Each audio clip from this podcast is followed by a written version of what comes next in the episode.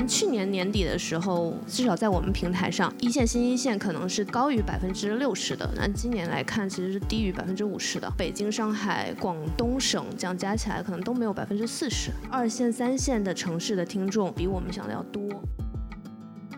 如果李诞可以说每个人都可以讲五分钟的脱口秀，那也每个人都可以做五级播客。不不不，五级播客。哦，五级播客是啊。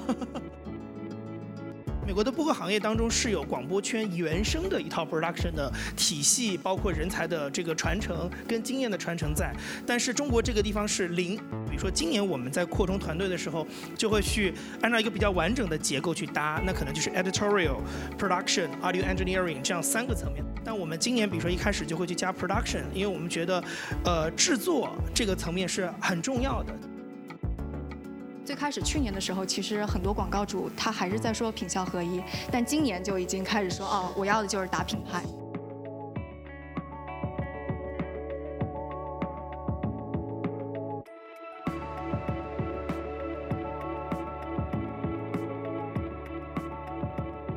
无商业不生活，欢迎收听《现在进行时》。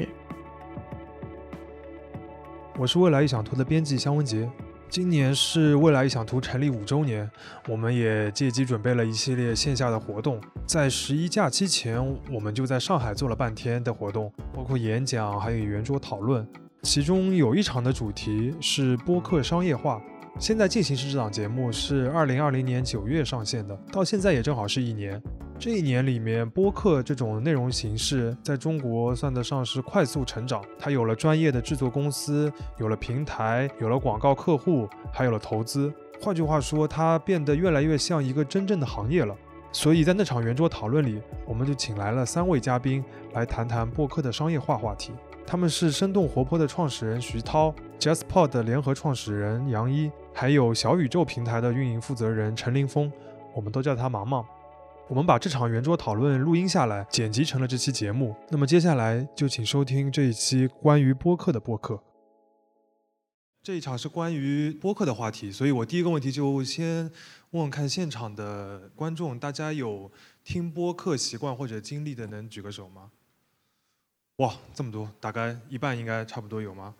嗯，如果有听过的话，在座三位嘉宾他们的作品或者产品，你们很有可能就用过。就我先介绍一下，离我最远的这位杨一，JustPod 的联合创始人，呃，忽左忽右，大家有听过吗？大家好，大家好。当中这一位徐涛，生动活泼的创始人，呃，科技早知道，声东击西，反潮流俱乐部。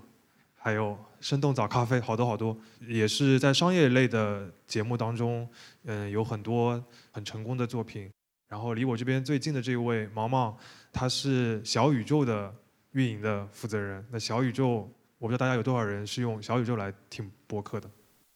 谢谢大家，谢谢大家。几乎跟刚才举手的人差不多，嗯。我自己在二零一九年的时候写过一篇关于中文播客的报道。呃，那个时候还刚刚开始说，呃，就是有一些播客从一个个人的兴趣变成了生意，然后很快，二零二零年小宇宙这个 app 就红了，然后那个做播客的数量和听的人也一下子多了很多，它真的好像有点变成生意了，所以我们今天就想来就着这个话题，呃，聊一聊，顺便这也是一期现在进行时这个播客节目的一次现场的录制。啊，我们今天的讨论也会变，最后变成一个播客节目，大家到时候也可以在各个渠道，包括小宇宙能够收听。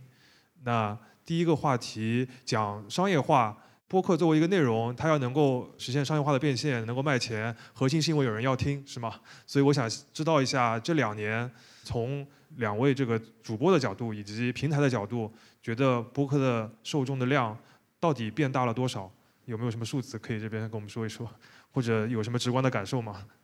我们聊聊直观的感受吧。我觉得还是挺明显的，就是这两年，你看刚才这样一个举手的比例，我觉得如果是可能一年半以前，在这样的一种比较综合性的论坛上，我估计可能零零散散的几只手，现在可能是一片。你碰到过零零散散？我碰到过，我碰到过，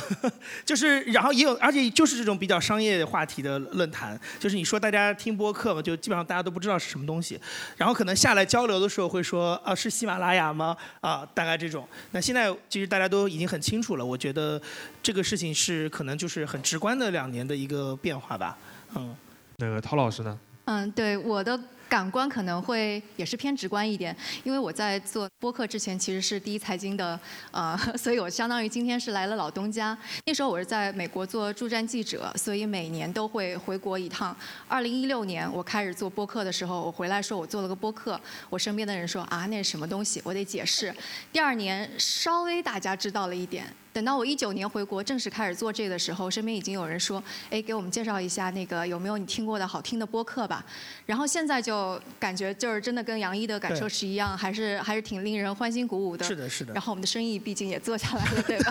不然我们就已经饿死了。姑且你已经能够成立公司了，对吧？就说明还这个量已经到了一定。对对对，而且没有饿死。嗯，所以，呃，毛毛这边小宇宙现在 日活多少了？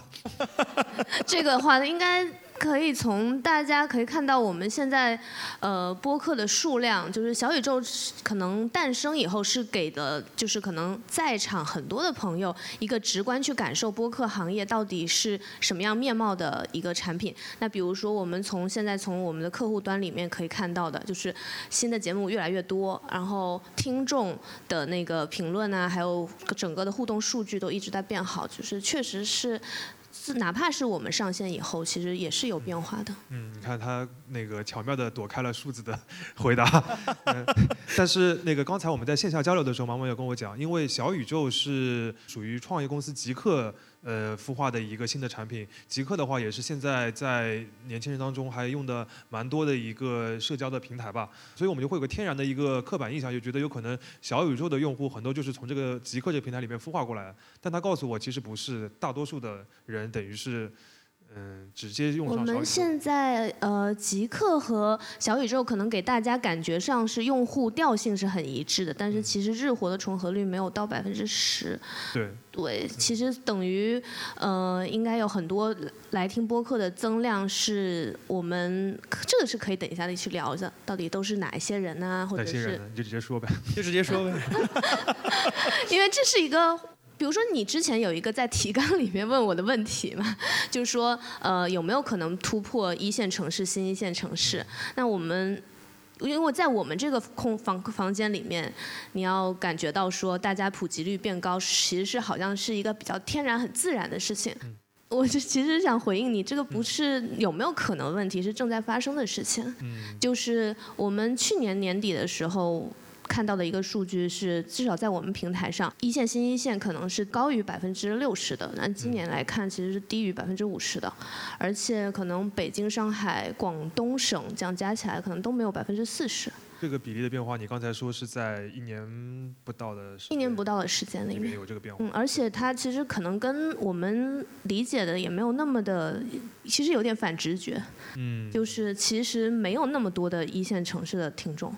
或者说，我们想象的就是二线、三线的城市的听众，要比我们想的要多。嗯，这个也是我记得跟杨毅也经常探讨这个话题，因为我们最早的时候，杨毅他因为他不单是一个播客的制作者和一个公司的经营者，也是播客行业观察者、爱好者。对，爱好者，爱好者。对我们最早时候就讨论，就是因为现在可以看到的很多的播客讨论，包括现场来的很多的朋友，大多数都是。几个特征啊，一个用 iPhone 的人比较多，一个是在一线或者是新一线的城市接受过高等教育的，呃，年纪轻的人比较多。这个年纪轻有可能是指，嗯，比如说三十岁以下，或者至少是九零后吧，差不多是这个概念。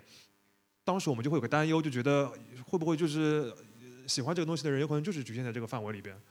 嗯，杨毅，你觉得呢？我觉得是这样，就是说，首先看大家怎么样去看待播客这件事情，就是说。呃，如果大家对于播客的认知是在现在大家所经常听到的，比如说我们做的这些可能更多的，或者是在小宇宙上听到更多的谈话类节目，那实际上我认为它对这样的节目的话，实际上我确实认为它可能对应的人群。就是一些新一线的年轻人。这个东西其实它不是说播客的影响力在局限它，其实更多的是创作者本身。所以你指的是这个内容形式的呃？呃都不一定是形式，就是说谁在现在谁在成为这个创作的主体。OK，因为创作的主体直接会投射到创作的内容，然后你的内容才能跟特定的人群做关联。我给你举一个例子，我今天夏天有一个非常有趣的机会，然后到一个上海的中学里面去跟他们做一个交流，是高中生要做那种社会调研，然后不知道为什么他们老师给他们。挑了一个题目是做音频的调研，所以他们当时跑了一圈，去了喜马拉雅，去了什么什么，然后就找一个播客的相当于公司来跟他们做一个访谈这样子，所以我们就有一个交流。然后你会发现，对于这些高中生来说，其实他们是有听的时间、跟听的场景、跟听的兴趣的。他们会听什么呢？他们会有很刚需的听的跟直接。呃，课程相关的东西，然后呢，他们也会有，比如说是偏增长知识的，可能是听一些历史类的东西。但是呢，我就会跟他说，你们会不会去听播？因为他们其实有这个概念，因为他们在做调研，就是你们会听，会不会去听这些播客的内容？他们就会说我们不会听，原因很简单，我们随意打开一个中文现在的中文播客里常常聊到的话题，亲密关系、女性。这些对于一个十六到十八岁的年轻人来说，真的离得太远了。但是他对于那些二十六到三十岁的新一线、新一线城市的人来讲，这刚好就是我们的痛点。所以就是我认为，其实是创作端你给到的内容是什么，你对应的受众就是谁。我觉得更多的这个问题，它不是播客的问题，可能是现在的这个创作格局的问题。对，因为像我们之前我们自己做的那个商业就是这样这个播客，然后会聊到很多公司嘛，也会有那个听众留言说，你讲的这些品牌看上去很有意思，但是我用不到，我碰不到。有一些比如说在那个呃小一点的城市的朋友们，我们就聊点咖啡啊什么的，我也不喝，对吧？你可不可以聊一下蜜雪冰城之类的？嗯，真的会有但小一。点城市的还是在听你们播客呀，所以就已经打破了这个。对，从听众角度上来说，其实已经有点这个感对觉。，嗯所以其实我有一点点跟杨一的观点不一样，因为从一开始就是我们大概率的说，肯定最开始一线城市或者新一线更加多，嗯然后现在一线、新一线变得更少。但我们事实上看到，就从一开始就有，就是还是有这么一部分人，他是从就是非一线、新一线来。对对，因为很早很早期，我就记得我收到一封邮件，那封邮件他应该是一个，呃，曾经在深圳打过工，后来又不得不回到一个小城市当公务员的人，他非常纠结，写了一封邮件来问我建议。然后后来他又去了大大城市，所以我就觉得就是，其实与其是用城市或者新一线、一线这样来划分，还不如用 mindset 来划分。然后另外一个是关于那个中学生的这个事儿，就是我们刚好在中秋节的时候搞了一个活动，是说如果大家给我们一些那个留言啊之类的，我们可以写出明信片，用这种特别慢的方式。结果真的有好几封是来自于高中生的，说。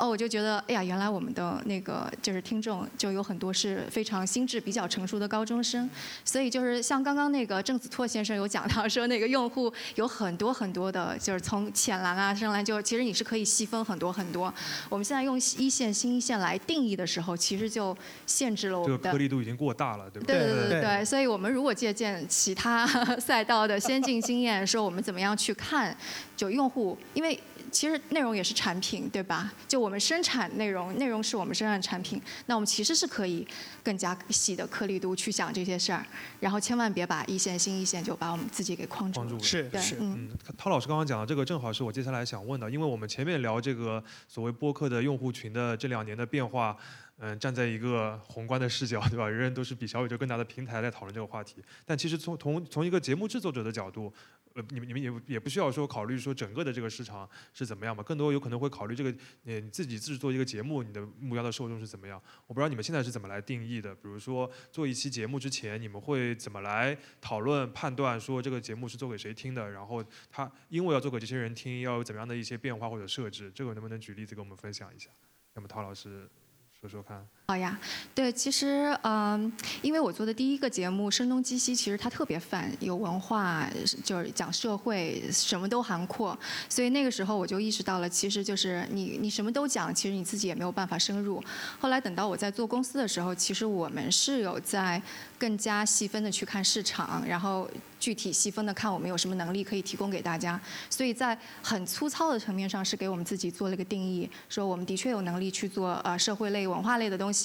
但是这个市场上更加缺跟那个商业财经类的。东西，所以我们就呃应该是音频，毕竟那个文字其实是不缺的，所以我们就把我们很多精力放在了那个商业财经方面，然后接下来做的事情其实会跟做产品还是蛮像的，就你做用户调研，然后你去看主播他的能力范围，他的专业在哪里，就比方说如果我们的主播更加是在投资领域，那我们就会去把他们去研发说他们的那个投资领域的。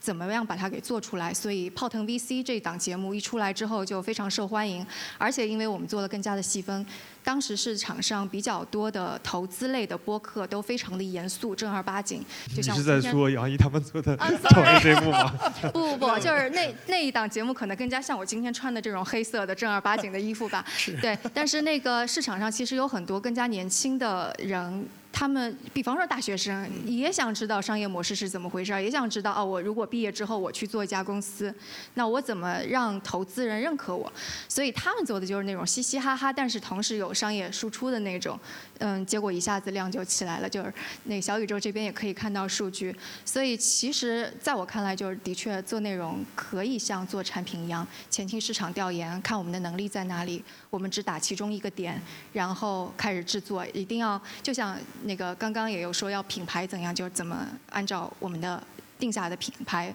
往往前推内容。嗯，我觉得这个思路是特别重要的，就是是把它当做一个正经的一个项目的这种感觉。一步步比较理性的推进的。我记得陶老师还我们私下聊的时候还会说到，就是其实呃从公司内部的话，也在试图把这个播客内容的生产，让它能够尽量的呃说标准化吧，或者说是更加流程化，能够让它稳定的产出，是吗？这个是不是也是一个比较重要的工作？对对对，其实你是可以把它拆分的嘛，就任何的，就即使是在内容产业上，无论是做电影啊、做电视剧，你会看到后面的列表上有好多特别细分的。这些，如果我们能够把它拆出来，每个人术业有专攻，其实质量就能够保证在一定的水准上面，而且我们是能够稳定输出的。讲到这个制作的话题的话，我有一个想要就是跟杨一探讨的，呃，也是我们自己经常会聊的话题，就是关于人才。刚才因为涛老师也 Q 到了这点，就是说，呃，其实有呃，从内容制作的方面，可以向别的行业，包括别的内容的类型来参考借鉴。呃，其实人才有可能也是这样。对，嗯，呃，之前在刚刚开始播客这个内容比较兴起的时候，其实大家都是业余的，没有所谓专业的播客制作的人才。但是现在已经开始有像生动活泼和 JustPod 这样的公司，把它作为一个商业的项目来运营的时候，就有可能需要专业的人才了。你们现在的专业人才从哪里来？这个有没有变化在这一年当中？呃，其实还是蛮多的。就是说，像呃传统上，比如说我们公司在一八年开始搭建的那个时候，那那个时候我跟陈彦良，我们两个人定的，比如说包括节目的方向。那基本上其实决定了他的人才来源。那个时候我记得，呃，我们第二届一九年，你当时也在那个 Podfest，陈彦良做分享时，当时他讲了个故事，就是说，啊，我们当时怎么把 Bessie 这个这样的一个原来在 WPP 的一个非常资深的广告人带到播客里来做分享的那个故事。所以，呃，我们当时的人才更多的是这种。那其实我们用现在大家可能比较理解的就是主播的概念，就是我把不同领域的这种，呃，所谓的这个知名人士 KOL 有很多分享跟表达跟经验的人带进播客。里来让他们使用上音频这样一种表达方式，而且这样的，而且这样的一些人，其实传统上如果你。不给他提供音频的方式，很可能他也不会去做这样的公共表达。就是你让他花一个时间去经营一个公众号嘛，这也不是他的主业。你让他去拍视频嘛，他更没有这个精力。但是呢，可能播客刚好是一个结合点，就是他既可以在这里比较从容的去表达自己的想法，去把自己这个圈内的经验人脉带到这个里面来，跟更多的人分享。但同时呢，整个的这样一个付出跟投入也没有那么的大或者那么的重。但是呢，像现在我们觉得，因为又过了三年的时间，就整个的方向会发生一个比较。大的变化就是我们现在更多的就是会，呃，其实是把原来很，因为我原来是电视台出来的，也是一才出来，所以今天看到很多老朋友，把很多原来就是电视工业里的这种呃制作 production 的思维带到播客里来，因为这个东西其实在美国我们都很熟悉美国的播客行业是非常正常的事情，而且美国的播客行业当中是有广播圈原生的一套 production 的体系，包括人才的这个传承跟经验的传承在，但是中国这个地方是零。没有任何的这个就是有已有的东西去继承。所以我们像我的话，因为有这样的经验，然后陈也良原来是做文字媒体，所以我们就会把很多原来在电视工业跟这个传统纸媒，包括特稿啊这样的一些当中的一些呃制作的体系，包括是审美的方式带到音频里来，因为我们觉得这个对于中文播客的整体的一个提升跟面貌的改造会有很大的帮助。所以在这样的一个思路之下，那比如说今年我们在扩充团队的时候，就会去按照一个比较完整的结构去搭，啊那可能就是 editorial、production、audio engineering 这样三个层面。那以前我们可能只有音频工程这一块，就是我们比较熟悉的，可能就是后期剪辑的老师，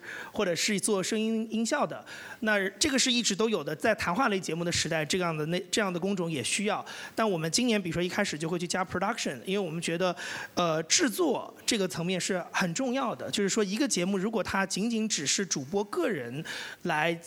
去进行话题的选择，或者是说，呃，进行这样一种比较相对比较随意的，可能三人或者两人的谈话，这个的话其实有点过于简单了。我们如果要做更复杂形式的，啊，整个层次度更高的、丰富的内容，其实一定需要制作人团队的介入。然后再往上一层，就是呃，editorial，这很很类似于传统媒体当中的这种编辑部的概念，就是要有非常资深的懂内容的人，然后了解各个啊条线的人去定选题，去把握整个选题的方向，然后。甚至在这个结构之上，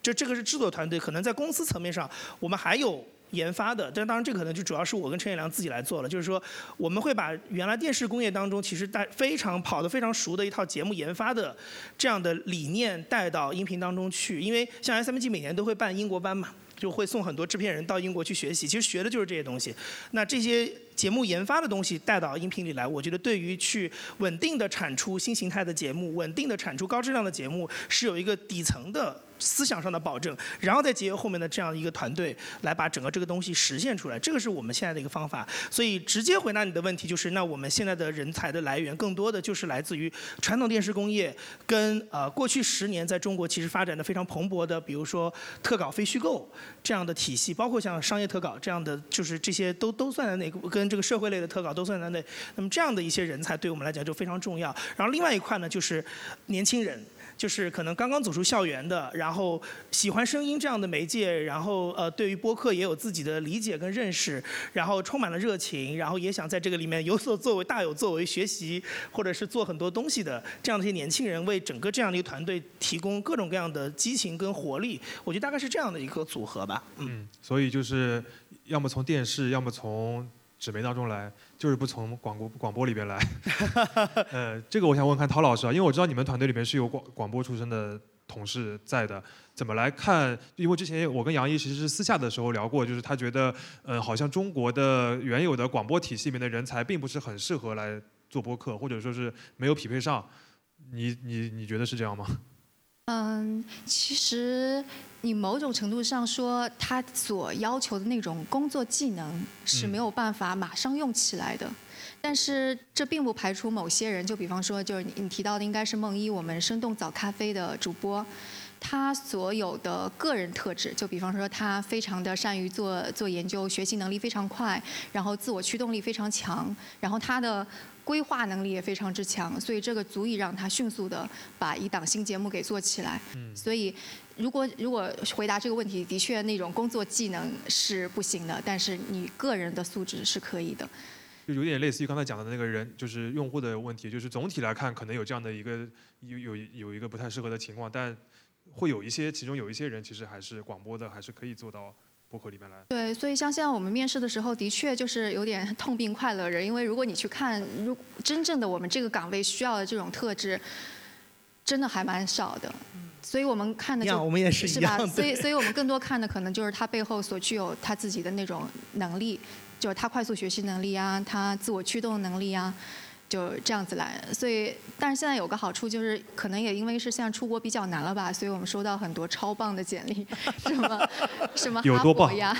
呃，哈佛、哥大 这样子，然后包括那个像我们新加入的一个小伙伴，他就是那个在美国学，我知道，在财之前在财新做，对对对，嘉勋，他就专门做那个就是所所说的 narrative 的。但即使是这样子，但但就你说的这个人才问题，中国的学生到美国去学新闻。学 podcast narrative radio 的也非常之少。对，对，这个我我有一个很很切身的经验，这个我原来有一个很好的朋友，然后他当时在好像是纽约大学吧，然后在读书的时候，他自己去选了一门就 broadcast news journalism 就这种课程，然后他就说他们那个班上一个中国人都没有，然后我说哎，但听着不太会啊，因为我感觉好像挺多就是新媒体爱好的这些学生想去读个硕士，还是会去比如说各大新闻系什么去申一申，但他就会说这个东东西就因为它是偏音频。就还是这个问题，就是大家去美国，如果我们经常遇到的一些可能是学新闻的，他可能其实是在学一个要么是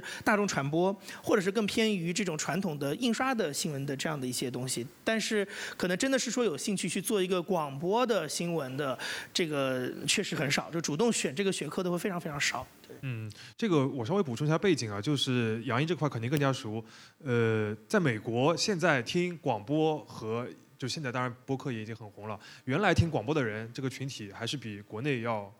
大很多，这个习惯还是比较成熟的。是。然后他们的内容产业就是制作者也相对比较发达，所以他们在就是音频的内容从广播的频率调频的频率转移到互联网端对这个过程当中，其实内容上面调整不是很大。而且其实最大的呃，它它是这样，就是说，呃我觉得中国跟美国在这在这你刚才说这个转换过程当中，其实最大最大的一个差别是什么？就是美国其实跟中呃美国是有两套的广播大的系统，一个是商业的，就是像 iHeart 这种比较商业化的，包括天狼星这种，还有一种呢就是传统的公共广播系统。那其实这个 iHeart 这种商业的广播系统是原来我们在国内也是广播电台的同仁们研究比较多的，Clear Channel 我们前身是，然后他当时在研究那个模式的时候，其实是把很多类型化电台啊这样的概念都带到了中国市场来。但是呢，有个很大的问题就是那样的一个广播呢，它更多的是基于我们英文单词叫 liner，就是线性排要编排，就是你要有一张串联单，它要基于那个东西。但是呢，这样的基于这样的一个形态生产出的内容，你如果分发到互联网时代，其实它的二次传播的价值、二次消费的价值是非常有限的，甚至是可以说为零。所以这也是很多中国的音频平台，比如说喜马，明年要十周年了嘛，像他们早期在进入到这个所谓在线音频的时候，遇到最大的困局就是这个，就是你感觉中国市场上有很多的广播电台产出内容，但这些内容其实没有办法做二次分发。但是呢，美国有一个很大的不一样，就是美国有一套公共广播系统。公共广播系统呢，它就是说，呃，一套体系当中，东海岸、西海岸有三个小时的时差，它必须要保证在四五百家这个 member station 里面，我一个节目要能够在不同的城市、不同的时段都能够按时的播出。所以它本身这个节目就是一个可分发的内容。这样的内容其实在中国传统广播当中是相对比较少的，但是在电视产业当中是非常非常丰富的。所以你会发现，中国的电视工业向互联网进行平移的时候，它非常的 smooth，非常的顺，就是有经验、有能力的电视人直接就去了优爱腾，像马东啊、像李伦这些人就直接过来，然后呢把他们团队带过来，就开始直接为新生的频道、呃平台跟渠道来做内容。但是我觉得这个在广播是。国国内的广播是比较难实现，但是在美国是有一套成熟的，就是公共广播的这些内容。我们也发现事实也确实如此，就是美国的播客产业发展当中，其实很几个很大的转折点 milestone，其实都是因为公共广播的人才跟经验跟能力介入到了。播客这样一个新兴的媒介当中产生的一个质变，所以这个是一个很大的不一样。嗯啊，这个如果要让杨一一下子讲下去的话，我们这个整个一个下午都可以让他讲完是。简单总结一下，就是说，那个有可能我们国内的这个广播电台有点像他刚刚讲的美国的商业类的那个电台，就是聊天放歌，聊天放歌那种那种内容呢，就有可能不太适合在播客的频道上面来播。但是呢，他们因为有那种节目类的公共广播，那种节目就可以直接的这个制作能力就可以移植到播客上面。对但是像刚刚陶老师说的，其实在中国的话，呃，虽然这个方面我们有可能没有那么多的那个内容的，就是人才的积累，但是通过别的，就是这两年和之前的很大的区别就是，嗯、别的方面的人才愿意来做播客了。嗯，这是一个等于是人才上面虽然有可能制作的难度上面有个要要有个转变的过程，就像我们是写字的，然后要开始录播客，会有一个转变的过程，但是可以转变，对吧？对事实上，两位都是从别的媒体那个转成音频的吗。对我特别多补充一句，因为刚才其实我跟许涛是站在一个就是所谓播客公司的角度说招人嘛，但我觉得其实特别提醒大家要注意到一件事儿，就是这个事情其实过去在公众号、在视频其实都发生过，就是传统的媒体人其实他们有自己变成一个自媒体，或者是所以现在就是热词嘛，创作者经济对吧？就是说变成一个自自己独立的一个创作者的这样的一个呃诉求在，那这些人其实现在也会平移到。播客里来，就像 肖文杰老师就属于其中。写公众号的，然后做 B 站的，对吧？然后也可以做播客。没错，但是他们的技能是从传统媒体当中给到的。这个我就要 cue 到毛毛了。小宇宙虽然是一个大，是一个只是就是如果从功能上，从用户的角度来说，只是一个让大家能够听播客的一个平台的工具。但是其实我知道你们做很多，嗯，怎么说鼓励或者帮衬制作者的内容，其中就包括通过很多的工具，让本来不录播客的人来录播客，或者让他们来让一些比如说在别的行业比较有名的人，让他们来参与进来。这方面你们能不能介绍一下？首先为什么要做这个事情？其次会有哪些方法比较管用？为什么的话，应该是我们第一趴就是杨毅老师和徐涛老师都讲的，就是我们是内内容产品的话，内容是什么，就内容就会决定我们听众是什么，然后就决定我们用户有多少，所以有更多更丰富的呃不同层次适应不同人群的内容，肯定是我们在中间在平台方面是最最希望能够出现的那。毕竟，在如果说在以平台，我们更可能在这个生产的下游一点，我们也会想到怎么去帮到这些环节。比如说有那个 D 零七的这样的功能，就是希望就，嗯，一方面就可能像在座的有一些，呃，在自己的行业里面其实很有积累的朋友，他们会现在听得多了，也会觉得说这个东西我可以来做，但是会有一个负担是说。这个东西我要做到多好才能配得上我现在在行业的一个积累？那我们想把这个放包袱能够放下来吧，就是说你不用认为这是一个，首先是一个成熟的作品。然后你可以先用把你的表达欲释放出来，然后再越来越好。毕竟一开始大家对你的作品可能期待是最高的时候，你可能是最不成熟的时候。我们是觉得可以在座的所有的在自己行业里有积累、在生活上面有想法的人都可以来试试看，而且是一个锻炼自己表达的一个机会嘛。就像我们我们有。这个第零期的功能里面出来一个那个呃金鹏远老师，他之前是那个环石互动的广告人，他自己是说原本他善于表达，但是呃表达的流畅度和他的。对听众的了解是很少的，但是在这里面越练越好呢。他现在也有很比较成熟的作品，就这是一个我们希望能降低门槛，在心理门槛上让更多人创作者加入进来这一个部分。然后可能我们也做了剪辑工具，是希望那个呃有一些没有那么专业到说家里有呃我们有上下游有人跟我配合做剪辑的人，我自己可以去做，好像你们现在也有在用。就是说能更简单一点，这是我们稍微去想要去做的事情。但是，呃，呃，就是从某种角度上来讲，我觉得普通人和文人，他一一个是具有表达能力，一个是他可能有表达大量的表达素材。就你老说老说老说，你总觉得你没素材，但是你有很多素材的人，你不一定有那个表达的方式能力。那我们也希望说两者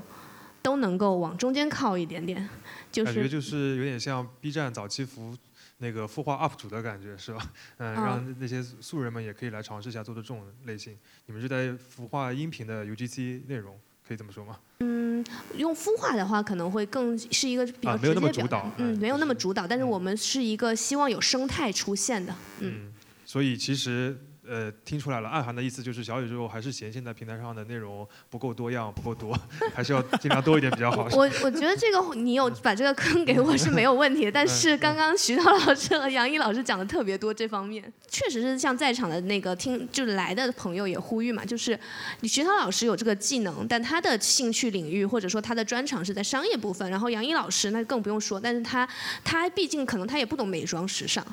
就是他本人他本人是不懂的。那呃，有可能是你懂，你有自己的部分，你只是后面那个表达的自觉、表达的流畅度、技能上面是差一点点。那这个是完全可以后面去改变的。而且呃，现在我们有新的播客形式出现了嘛？就比如说呃，我们平台上有那个姜思达的节目，它其实跟有点反制作了，就是特别的那个随意。但是只要你的个性魅力是。吸引人的，那你就可以成为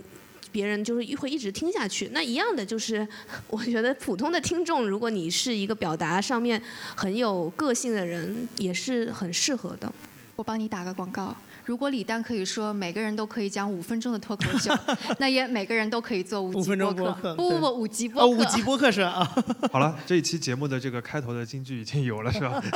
嗯。呃，聊到这边的话，就是前面刚刚讲那么多，呃，如果不太熟悉播客，或者说是从一个客观的呃商业角度来观察的朋友们，有可能要提问啊，就是你们讲了这么多，好像觉得做播客是件理所当然的事情，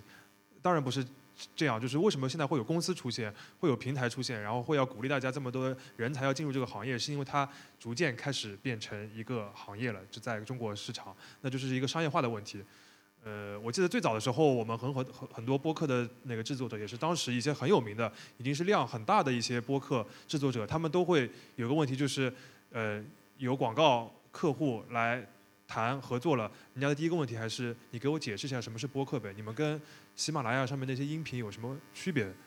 嗯，就是属于一个很多广告主或者说是那个呃投钱的人都不了解什么是播客的状态，现在还是这样吗？现在状态挺挺越来越好了。就你们现在还需要跟人家解释什么是播客吗？呃，我觉得首先就是，就首先我们公司几乎没有 BD。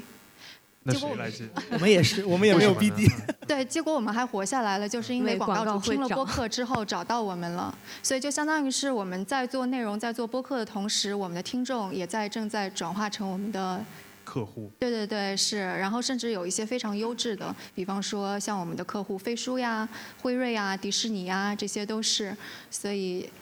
就还挺开心的。而且另外一个就是，我觉得就是呃，因为这些听众他听呃，因为这些客户听他听播客，所以他也会帮我们做一些总结。就比方说去年新事项投了。投了一大波，其实包括我们，包括 JustPod，他们就会出来说啊，我们第一周出来之后，ROI 就已经打平了。所以这种东西最开始我们是不会去想这个的，因为没有经验。但是他们说了，我们就开始。注意总结这些东西，然后包括到底播客它一定不是个品效合一的，没错，东西非常同意。它一定是一个打品牌的东西，对，它是个印象 impression 的对对对，然后就包括就最开始去年的时候，其实很多广告主他还是在说品效合一，但今年就已经开始说哦，我要的就是打品牌。比较清楚，对我也非常深的感受到这一点。就是我觉得，呃，有两个，一个是刚才我跟徐涛的情况是一样，我们公司也没有 BD，就是我们公司所有的品牌播客的客户，不管是新的什么三顿半啊、天猫国际，然后老的像什么。NBA 啊，创业内幕 GTV，这全部都是找过来的，就是自己找过来的，因为他们自己在听，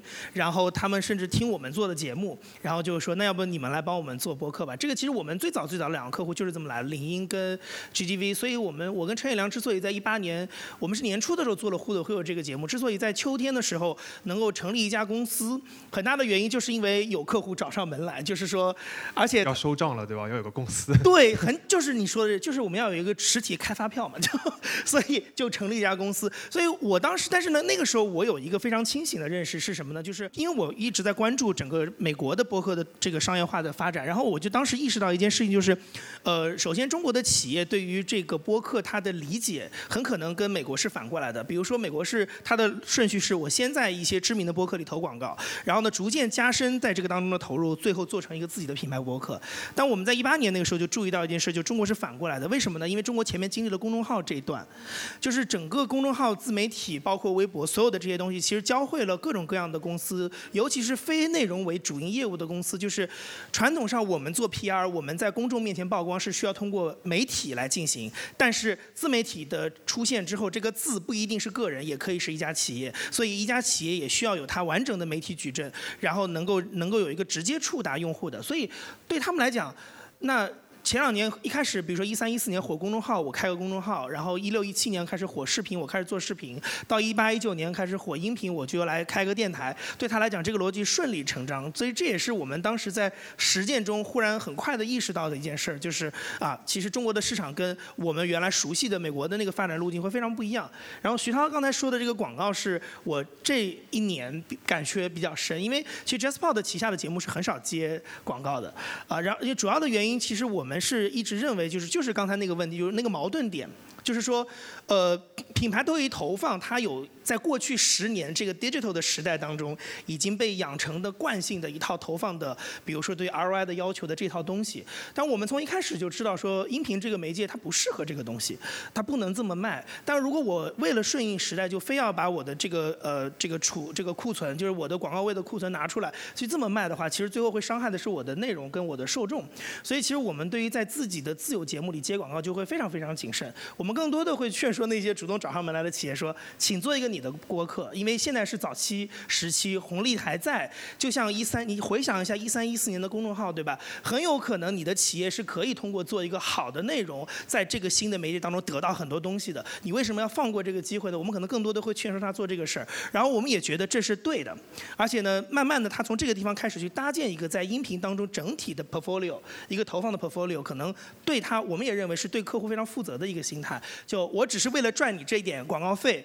然后让你做了一个对你其实也不是特别好，对我也不是特别好的事儿，我就觉得对大家其实都不好。那但是现在我就会感觉，其实有一些客户其实主动的在调整心态，就是说他知道啊，播客的价值不在于我从里面卖了多少货，而是。我的这样的，比如说它的各种各样的什么粘性啊、亲切度，各种各样的好处，能够给我的品牌带来美誉。然后它跟这个节目的结合，或者说在这个节目的开头或者中间的某一种某一个时段，不是那种整集的，是某一个时段的出现，对我来讲就已经很好了。我觉得这个东西其实观念在慢慢的调整。当然，我我说实话，我们也需要更多的去教育客户。但是这个观念确实也在慢慢发生。嗯，我就追究一下，给你们个教育的机会。就是刚才你们讲的很多都是比较好的例子，比如说自己找上门来的客户，然后逐渐能够 get 到播客和其他平台不一样的客户。那如果碰到不理解的客户怎么办？我比如举个例子啊，你们如何跟客户解释为什么我不去做 B 站的视频？为什么我要把这个钱投放在音频上面？呃，你们跟别的那些 KOL 有什么样的区别？呃，我不知道你们有没有遇到这样的问题，如果遇到的话，你会怎么回答？我们的客户找过来都太好了，而且就是现在。就是的确，因为我们是一个比较小的公司，所以如果他们真的特别不明白，我就觉得我们就还有别人等着，就先放过了。产能上跟不上服务这样的但但我们就会建议说，你可以去听一下，比方说，我觉得飞书他们就。是在这里边得到很大红利的，因为飞书其实它的那个品牌最开始大家就觉得啊这是什么品牌呀？对对对。但是听完了之后，今天早上我见一个朋友，他还说听完了这个觉得哎呀我对飞书充满了好感，哎我这是在给飞书打广告吗？对。但是但是他的确就是通过谈话的形式，然后一些应用场景，而且他在第二季的时候用了很多非常年轻的那个的人，什么说脱口秀的呀之类的。就脱不花那集也很火，但是真的很实用了非常多，这个内容对，所以就是。非常贴近那个年轻的听众，一下子品牌上就上去了。这边我打个补丁啊，就是刚才杨毅包括那个徐涛老师讲到的那个品牌播客，就是指呃像他们这样的制作公司给一个品牌专门做。一个品牌就是这个你品牌自己的电台，但是呢，你可能不需要花那么多的人力物力，因为你想，我们刚才一直在抱怨人才的问题嘛。我们一个专业的播客公司在市面上请专业的音频人才都非常非常困难，那更何况一个不同的企业去做。所以呢，就是说，那如果一个企业它认可音频这样的表达方式，音频这样的表现手法，然后同时也认可可能播客的这个渠道对应的这些人群，可能是各种各样的理由啊。然后呢，你想做一个自己的播客或者电台，那其实就可以找像我们跟你们这样的专业的机构，我们的专业制作团队会把我们整体的这样的一个经验、技术各方面去。哎，赋能说个黑话，赋能给企业，对，然后呢，帮助企业来实现这样的一个，就拥有一个自己的电台，一个 branded podcast 的这样的一个想法，嗯。而且我也会建议他们说，他们自己可以自己也先试试做一做，是。因为一旦他尝试了，他又知道啊，这个里边就你你你不下海，你你不试一下 鞋，你不知道这这怎么回事儿。嗯。就是我我可能是觉得两位老师的那个公司其实是没有这个发不用发这个愁的，因为其实接。比较顶尖的、优秀的，不是接广告有点接不过来，其实轮不上那些还不理解的平台来去。你说这个是属于少数人的这个？嗯。但是我们可以去问，关可以注意到，就是去年还有人在讨论播客可不可以商业化，但今年没有人去问这个问题，而是说会可能新品牌会互相去打听你上一波投的这个效果怎么样，你满不满意，然后大家可能就不胫而走了。那他在这个。我我非常认同两位老师说的，就是播客在品牌广告上面的价值是多过于效果广告的。但因为两位老师他是有一个行业教育的一个想法，但是我还是想跟品牌说的是，它在效果上也不会很差。就是即使即使是如此，就是我们不论这个事情，我们目前所听到的新品牌去投的情况，它是相当于要跳出，要做很多的记忆口令这样子。一波下来，没有低于一的嘛，就是二到三也有，就是大家都还有还有复投，就是你能看到那个早上那个 Koji 唐岛的。品牌去年初投了一波，中间又投一波，那反复复投的也都很多，就他们是很满意的。那他是呃，一个是先表现在了新消费品牌上面，我觉得播客新消费的品牌对新消费的品牌，然后快消品，因为它呃。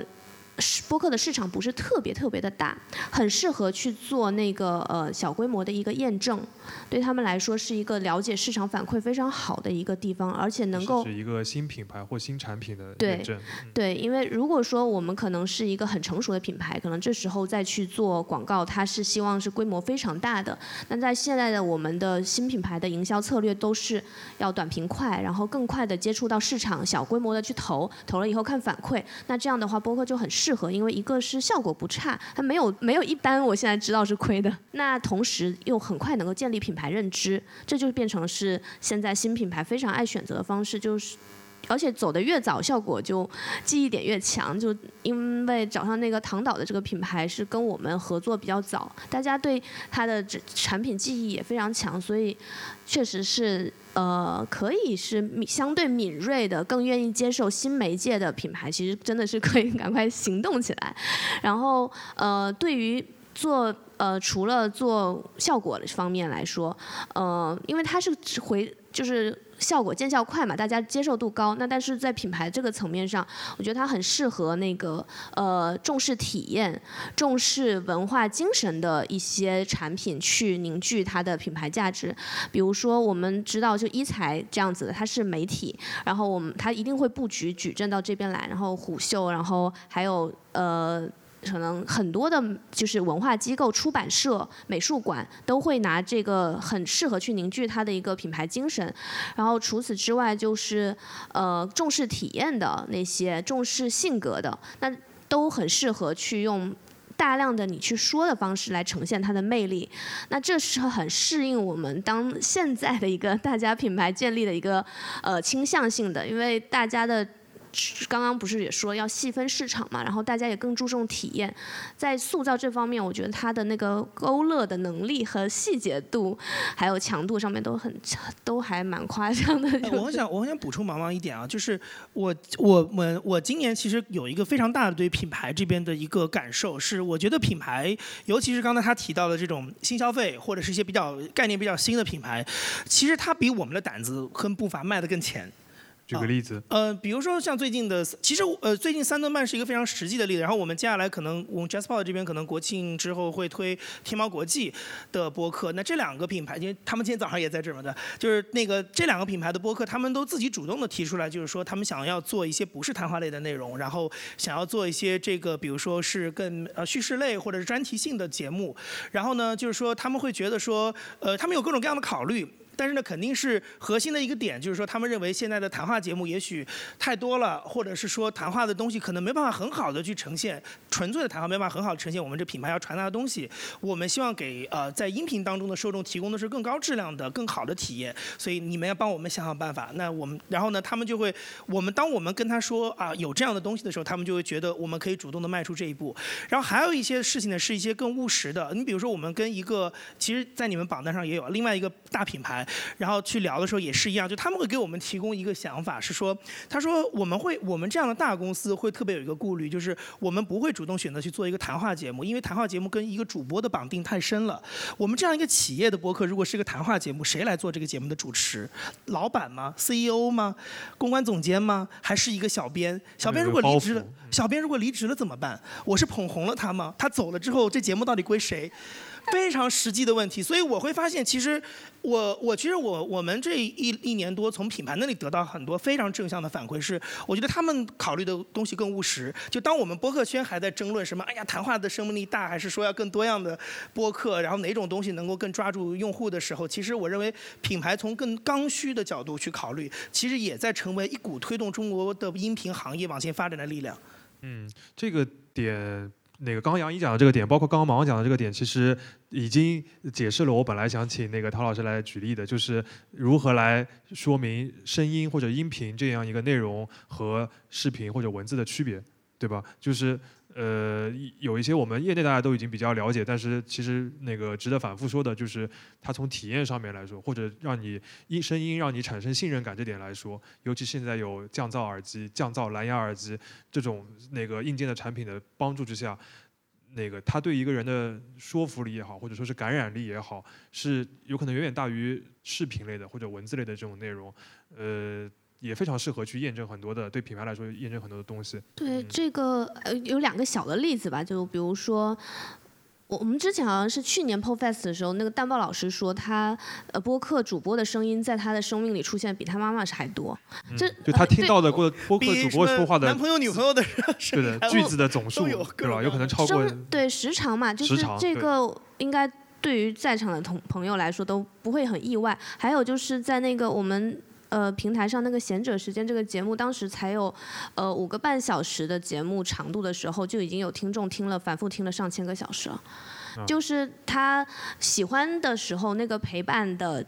粘性是有点有点超乎想象。嗯嗯，就是上限可以到达这个上限，就其实对一个人的影响，反而有可能是各类的内容的类型当中是更最深的。对对对，这个是。两位都没有说到的，是因为品牌商你们已经占领了所有的眼睛了，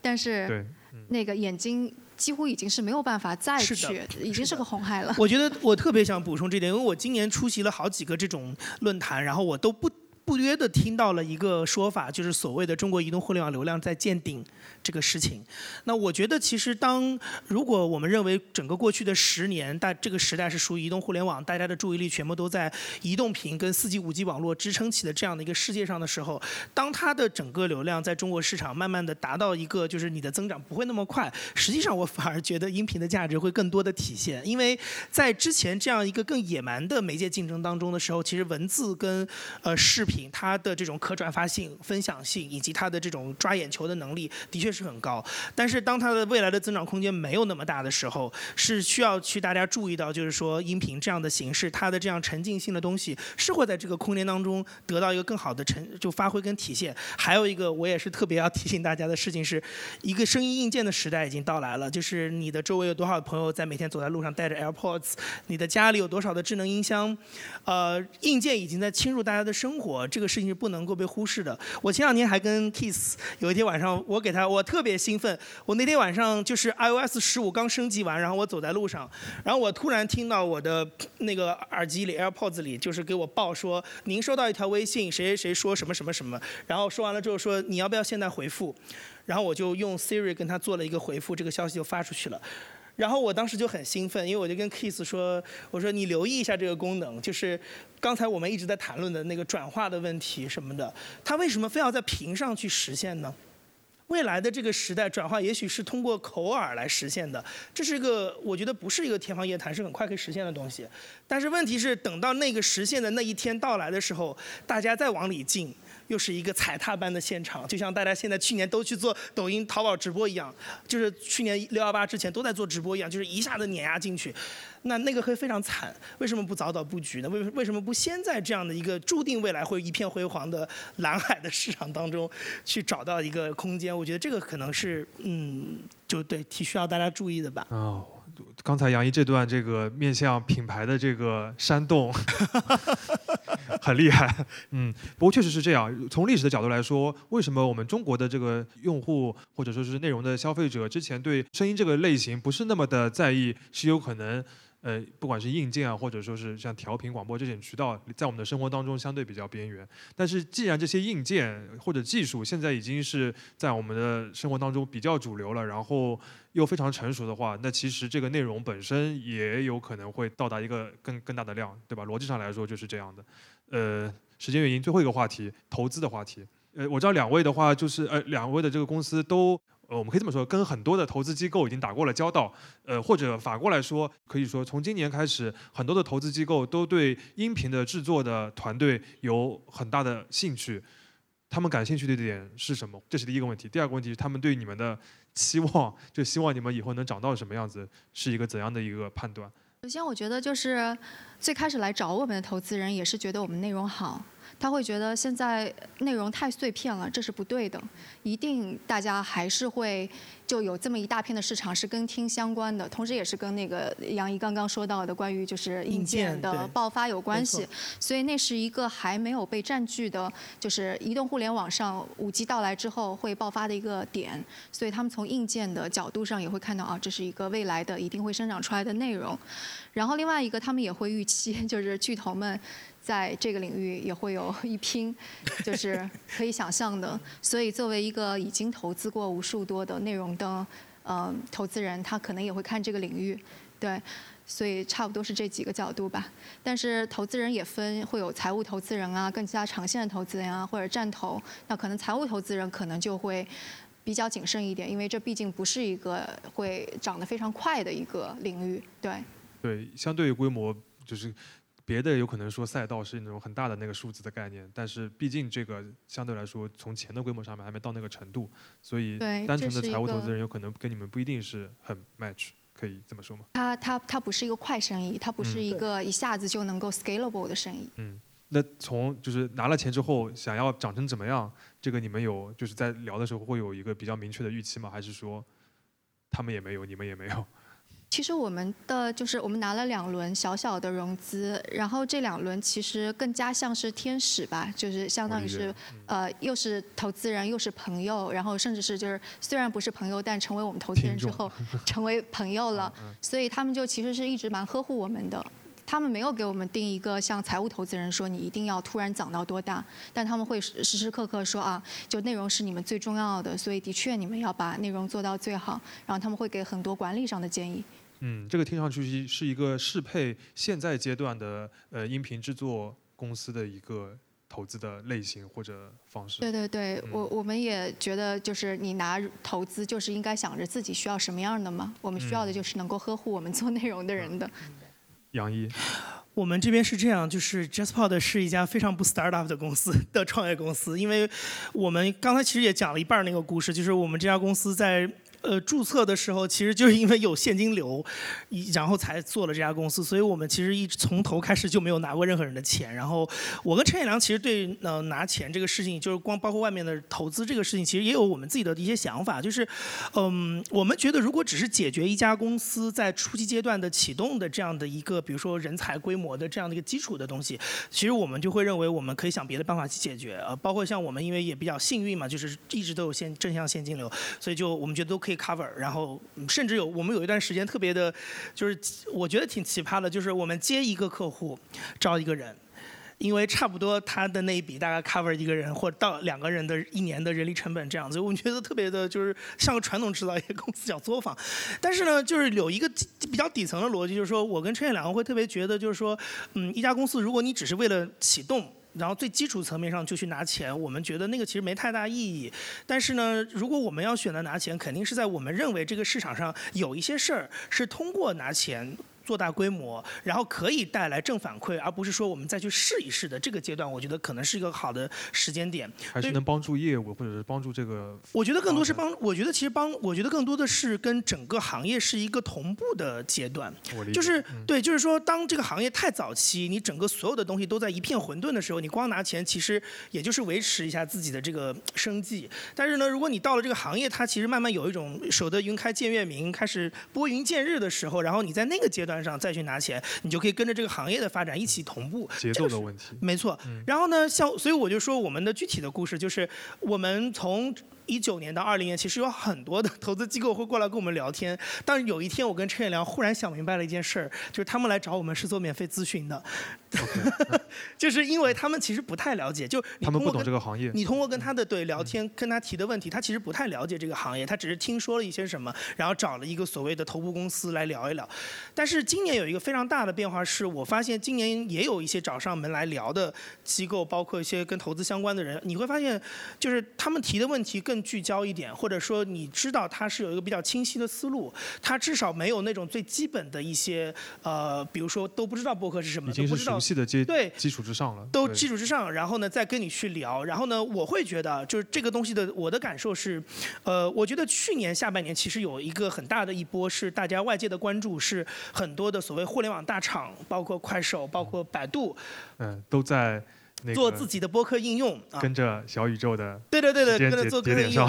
但我有一个特别呃，这是我个人的一个观念，我特别想跟大家分享是，我觉得中文的音频生态跟文字和视频生态非常非常的不同。我们前面其实有讲到一点，就是说文字跟音频在过去中国是有两二三十年比较持续性的，在这个制作能力、人才跟经经验技术上的传承跟这样的流动，所以呢，它会让当一个媒介的渠道发生转化的时候，它很多东西可以平移过去，但是音频完全不同。所以音频其实它不是说一个市场上有十个、八个、二十个 App 就可以解决的问题，它不是通过简单的算法推荐的优化，然后用户体验的优化就可以让这个事生意做大，这是不太现实的。就音频其实核心现在这个阶段最需要解决的一个问题是你的内容。如果你没有内容，你做十个八个 app，听的内容都是一样的那个这样样子的时候，其实你的用户也就是这么多。所以我觉得今年所以他们就可能觉得就是内容是更重要的。是的，所以我就觉得今年其实找我们聊的那些，就是他，我觉得他们有感知到这件事情，这是让我觉得挺开心的。嗯，时间的原因，最后的最后，那个请三位就是用自己的一两句话吧，给在现场的，还有就是因为我们有直播嘛，直播的屏幕前的朋友，如果他们没有听过播客的话，劝他们听听播客。嗯，你刚刚说到说播客的价值嘛，我就觉得可能有充电有陪伴，对我自己个人也比较触动的其实是陪伴的部分。然后我就想，也许你是需要一个或多个一群朋友，但他可能不在你的身边。嗯，大家的眼睛是不是已经被轰炸的很累了？碎片信息是不是太烦人了？那可以用听的方式来听一些还挺睿智的谈话，说不定能够每听一下都会有一些启发。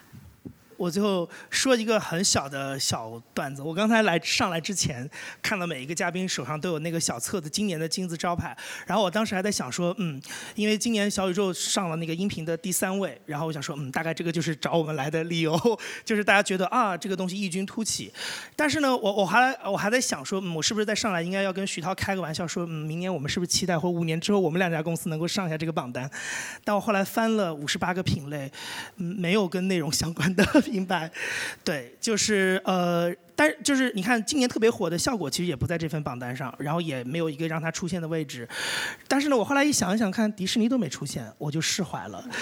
对，就麦当劳、呃麦当劳、可口可乐都有，但是没有迪士尼，所以我就释怀了。所以我觉得我最后想跟大家说的一件事情是，呃，我觉得娱乐的方式多种多样，然后呃，我觉得非常期待大家能够在刚才我说到的那个耳朵的场景已经被打开的时候，能够多用一下你的耳朵，感受一个完全不一样的世界。也许你可以在这样一个纷繁复杂的世界当中得到一些完全不一样的体验。也许你会爱上它，也许你会觉得它只是平淡无奇的东西，但是都不重要。我觉得尝试是最重要的事情。嗯嗯，讲到这边，最后就是大家应该也就是图穷匕首现，发现我们这一个圆桌的根本的目的就是归根结底就是一句话：去听播客吧。